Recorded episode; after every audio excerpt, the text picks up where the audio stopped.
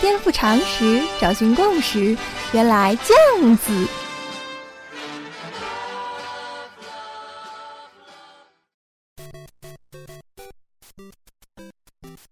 颠覆常识，找寻共识，欢迎收听猎脑脱口秀。原来这样子。今天我们要聊的呀是剩女这个话题，哎，但是剩女到底是话题还是个问题呢？对于不同的人来说啊，看法是不一样的。正如网上有人说：“你妈逼你结婚了吗？”按照不同的断句，完全能读出不同的意思啊。不过事先声明，原来这样子是个建立自由人的崇拜的节目嘛？啥叫自由人呢？就是你是以个体身份生活在这个世界上，而不是其他任何人的附庸。换句话说，假如造成你剩女烦恼的是七大姑八大姨的唠叨，或者你为没有人养活你而焦虑，那么请关掉节目吧，因为徐光头帮不到你。我们认为啊，有救的是那些真正想明白了的、想要结婚的，却由于种种的思维误区，觉得男人这个东西实在是搞不明白，不知从何下手的女性同胞们。没错，对于很多剩女来说，最麻烦的事就是看不懂男人嘛。都说女人心海底针，这是站在男人的角度来看呐。其实站在女人的角度，男人心又何尝不是海底针呢？好比说，网上不是有个说法吗？技术男修电脑，绝对不在女生家过夜。人家女生大半夜的找你来修电脑，给你的暗示已经够多了吧？你怎么就是不明白呢？男人自己可能都不知道啊，自己究竟为什么成了单身狗中的极品犬祝孤生？你要明白男人深层次的心理嘛。遥想在远古时代啊，很多男人也是冒冒失失的，看到漂亮姑娘就上前勾搭。但是呢，这种男人因为大大咧咧嘛，一不小心就搞上了大王的女人，然后就被大王给弄死了。所以啊，在求爱方面神经大条的男人基本上都没有了后代嘛，或者说，即便神经大条，男人也学会了压抑盲目求爱的本能嘛。和男人相比啊，女人想要在结婚这件事上占据明显的优势地位，实际上是容易太多了。因为和女人相比，男人是一种简单的多的动物吧。很多人说男人只在乎女人漂亮不漂亮，哎，这个判断是对的。男人喜欢漂亮的女性，有很多的动机。往深了说，人体受基因的控制嘛，漂亮的女人代表她的基因好啊，所以基因从优的本能让男人看到了漂亮女人就把持不住了。往浅了说，男人性欲的底部有一个假设嘛，就是漂亮的女人容易获得性，所以有比较多的性经验，他们肯定比难看的女人更放得开嘛。不管你觉得男人这样想是不是很傻，但正因为这样，所以男人好对付呀。女人只要把自己捯饬的漂亮一点，总是能够吸引到男人的嘛。关键的问题是，女人自己的心理机制太过复杂了，考虑问题太多了嘛。既要男人有钱，又要男人有责任心，最好还要长得不错。所以，女人通常不会满足于能够被自己吸引到的男人嘛。你总觉得机会很多，那是因为你把潜在的男朋友扩大化了。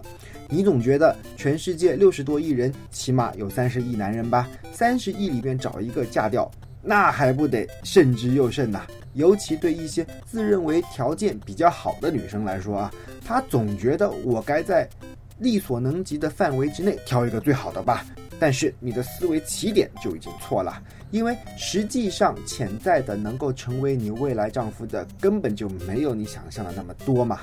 有人做过调查啊，发现最后会结婚的人，从小成长的地方相距往往不超过几英里啊。而且你总以为自己的可能性是无限的，可以跟任何一种人结婚，但实际上你是什么样的人，你能跟什么样的人走到一起，早就已经注定了嘛。好比说许光头这样喜欢读书的宅男，最后能找到的也一定是个喜欢读书的人呐。而我能邂逅的爱情，注定会是在书店呐、讲座啊、电影院呐这类地方嘛。而且对方十有八九也是个文艺女青年。我几乎不可能在什么酒吧呀、旅途中啊找到女朋友，所以啊，你的生活习惯、兴趣爱好，甚至出生地、说什么方言、大学在哪里读的、做什么工作等等等等，都决定了你不可能漫无目的的撒网嘛。再换句话说，有些女性朋友啊，抱怨世界太大，不知道该怎么样找男朋友。其实你不必跑遍大半个地球去寻找爱情啊！什么有一个地方只有我们知道，都是瞎扯淡呐！重要的不是坐在家里看电影，而是走出门去见人，在你的主场寻找你的目标。女人没必要担心自己能不能吸引男人，因为男人更担心自己有没有吸引力啊！这是大自然的规律嘛。所有的雄性都会在雌性面前不知所措，男人会绞尽脑汁去猜女人到底喜欢什么，然后竭尽全力去展示他以为女人需要的东西。所以啊，如果喜欢你的那个男人展示的不是你喜欢的东西，那么一定是你发出的信号他接收错了嘛？比如。经常有怪叔叔去相亲啊，抱着一堆的房产证，这也是动物的本能嘛。他以为在女人面前秀肌肉就可以博得女人的欢心，女人看了只能呵呵啊。顺便说一句啊，有些女权主义者对男人开始重视颜值沾沾自喜啊，以为这是男权社会的大反转，证明男人也开始讨好女人了嘛。哎，如果你这样看问题，许光头只能祝你很傻很天真，并且快乐幸福啦。如果你问我为什么男人开始讨好女人，哎，这不是男人尊重女人呐，而只是因为社会发展、物质充裕以后，导致现在的男人有更多的时间和精力去求爱罢了嘛。看男人真的是一门技术活啊，智慧的女人当然不会一味的去讨好男人啦。好比说坊间造谣说男人都喜欢大胸，但你知道喜欢大胸的男人的背后心理是什么吗？并非所有的男人都喜欢丰乳肥臀呐。如果有这样的男人，通常证明他们容易兴奋，喜欢享受，而且没有理财观念。当然了，这样的性格也可能激发他们的上进心啊，因为喜欢花钱嘛，所以拼命的去赚钱。但是你却很难要求他们是个节制的人。那么你可能会说，喜欢小胸脯的人比较好吧？哎，世界上哪有两全其美的事情呢？的确，这样的男人比较乐于助人、慷慨大方，但同时他也是个比较没有激情、十分呆板的人呐。所以啊，挑老公这件事，首先你要搞清楚你自己是个怎样的人呐，你需要怎样的人。实际上，剩女首先要战胜的就是对男人的过高预期。男人比女人更加容易坠入爱河啊，因为男人对于爱情带来的刺激，对于肾上腺素的分泌毫无抵抗力啊。大多数时候，与其说男人是拜倒在你的石榴裙下，不如说他是给自己的内分泌给跪了。有的人说，男人想要和你上床之前，什么事情都会答应的。对啊，男人就是这么个玩意儿嘛。所以千万不要相信男人在坠入爱河时候的海誓山盟。听到这里，你可能会觉得绝望啊，好像被我说的女人根本就不值得找个男人结婚了。这话其实也没有错，因为对于结婚这件事情啊，男人表面上展现出无所谓的样子，但这根本就是给女人释放的烟雾弹，好不好？真实的情况是，男人比女人更加需要婚姻的多得多得多啊！婚姻对于男人来说，可不仅是心理需求啊，更是生理需求啊！婚姻对男人有延年益寿的作用嘞。而根据幸福指数来排名，最幸福的是已婚男人，其次是单身女人，第三是已婚的女人，最不幸的就是单身男人。为什么女人保持单身的状况比较幸福呢？这还用说吗？一朝为人妻，终身为人奴啊！自己有一份好工作，轻轻松松的，有什么不好呢？哎，那有没有可能既结婚又皆大欢喜呢？有的，想要避免一个坏的结局，首先就要有一个好的开始。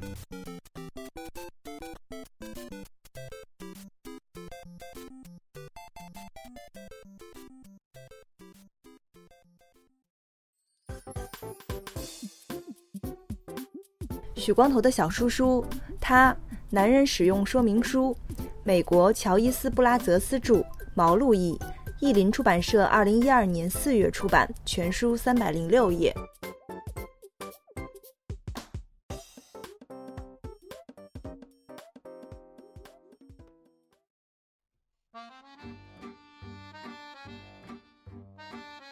以下是广告时间。原来这样子，从策划到看书到写稿到录音到剪辑到上传，全都由许光头一个人完成。没错，我就是一个人在战斗。如果你觉得每周三一次的节目不过瘾，可以关注“原来酱子”的微信公号。打开微信，在添加好友中搜索 “h u i k e i h k”，看到一个光头就是本尊啦。许光头会每晚发送一条语音，分享生活中的点滴心得，让我们积跬步至千里，慢慢来比较快。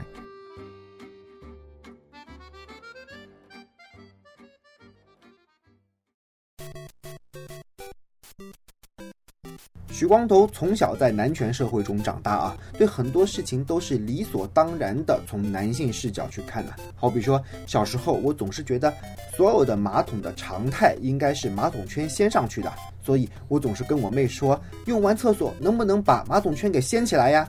哎，但是后来反过来一想。凭什么马桶圈的常态就应该是掀起来的呢？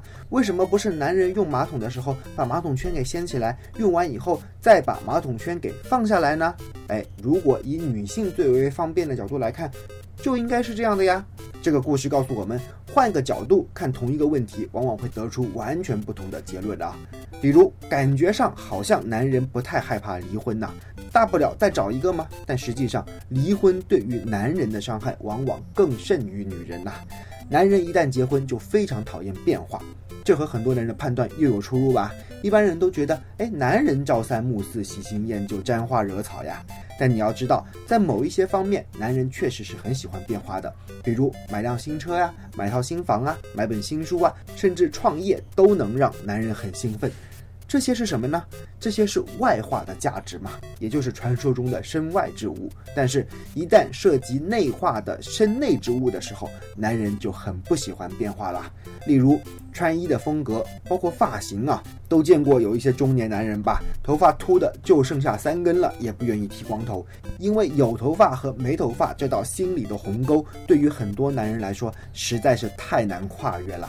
一旦女人成为男人的身内之物的一部分，男人就很难摆脱了。但是在这些所有的方面，女人的适应性就比男人强的太多太多了。只要给女人时间，基本上她们什么都能适应。而男人心底其实是清楚的，现在都什么时代了嘛，越来越少女人甘心做男人的身外之物了。最令男人恐惧的是，随着越来越多女性外出工作，在经济上独立了，也有了自己的社交圈，女人正在纷纷逃离家庭呐。现在女性唯一不变的是回到家里面还要做家务嘛，下班回家一开门，一厨房的餐具，一大堆的衣服。要我说，哎，就该好好治治这样的男人呐，都别跟这样的男人在一起，让他们孤老终身算了。说白了，男人的很多恶习以及不健康的心理，都是给女人给惯出来的嘛。男人真的是贱到不行啊，女人稍微对他们好一点，他们就得寸进尺。相反呢，如果你给他们威胁，让他们知道老娘随时都会离开你，哎，他们就乖多了。听到这里，你可能。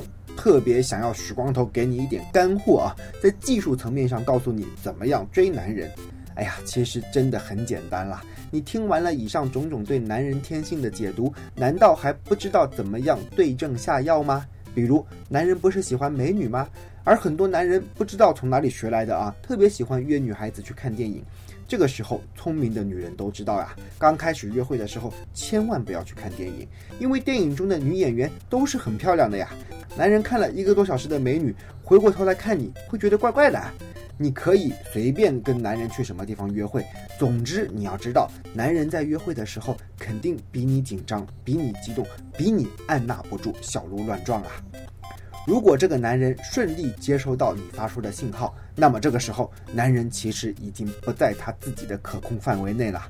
他可能受制于大脑也好、心脏也好、荷尔蒙也好，总之他说的任何话背后肯定都有深层次的，连他自己都未必意识到的理由。女人这个时候想得很复杂呀，因为女人总是把爱情和婚姻考虑在一起嘛。而对男人来说呢，这个时候仅仅出于传播基因的原始冲动，所以女人不妨先缓一缓。怎样缓一缓呢？就是给男人留下足够的想象空间呐。别让他那么快就一览无遗。你要知道，很多时候两个人在一起不合适，仅仅是因为体味不合适啊。人在社会化之后，感官退化了很多嘛，所以对气味不太敏感了。实际上，气味能够传递给我们很多的信息呀。如果你仔细观察猫或狗的行为，哎，请问他们初次见面的时候是怎么打招呼的呀？没错，去闻对方的生殖器。人也是一样的嘛，身上散发的气味，如果正巧配对的话，是可以吸引到对方的。法国有一个故事啊，说一名贵族骑马到城堡，在马厩里面随手捡起了一块布来擦汗，结果这块布是女仆的内衣。从此，这名贵族疯狂地爱上了女仆。科学家也发现呐，最为诱人的女性体味。来自毛发，尤其是阴毛和腋毛。哎，当然了，这两个地方我们不会随便给人闻的。但是头发你总可以弄得好一点吧？用好一点的洗发水嘛，经常洗头，时刻保持有体味无异味的最佳状态。在和男人拥抱的时候，男人通常会不自觉地去闻女人的发味，这个时候你就能给心仪的她留下好的印象了。而且告诉你，这种印象比纯粹的视觉印象要魂牵梦萦的不得了啊！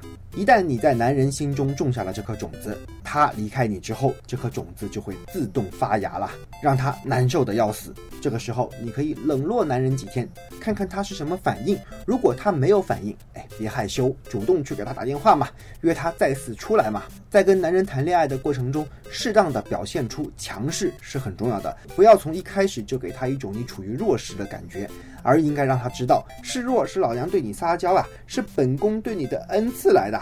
但是你可千万不要把客气当福气哦，否则我随时都有可能原形毕露的。更好的状态是，你要给男人传递一种信息，那就是想要看我的哪一面，完全取决于你嘛。所以识相一点。那你可能还是有疑虑啊，就是觉得这样子的女人好像跟自己从小接受的教育中女人应该有的样子不太一样嘞。嘿嘿，其实了解完所谓的男人，你就早该知道了嘛。剩女这个词绝对是男人发明出来的概念，好吧？明显是男人因为害怕女人不受自己的控制而用来威胁女人，最后负隅顽抗的工具嘛。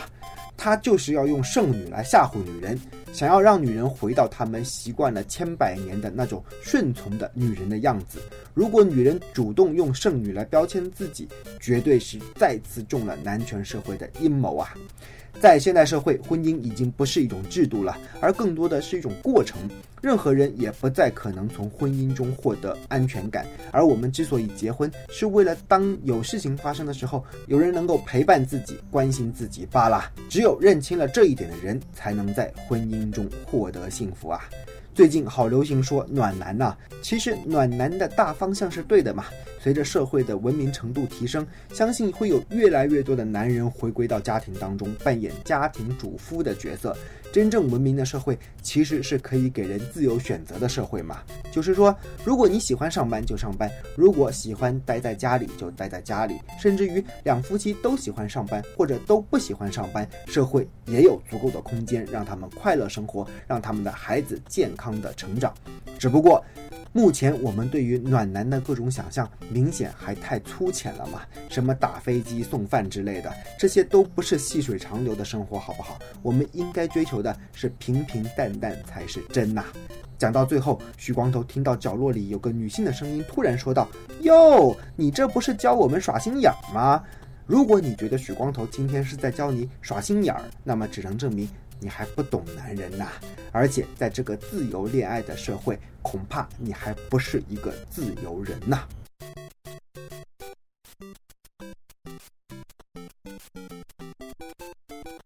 哎，许光头，你造吗？有网友请我谈谈啊，地域歧视的问题啊。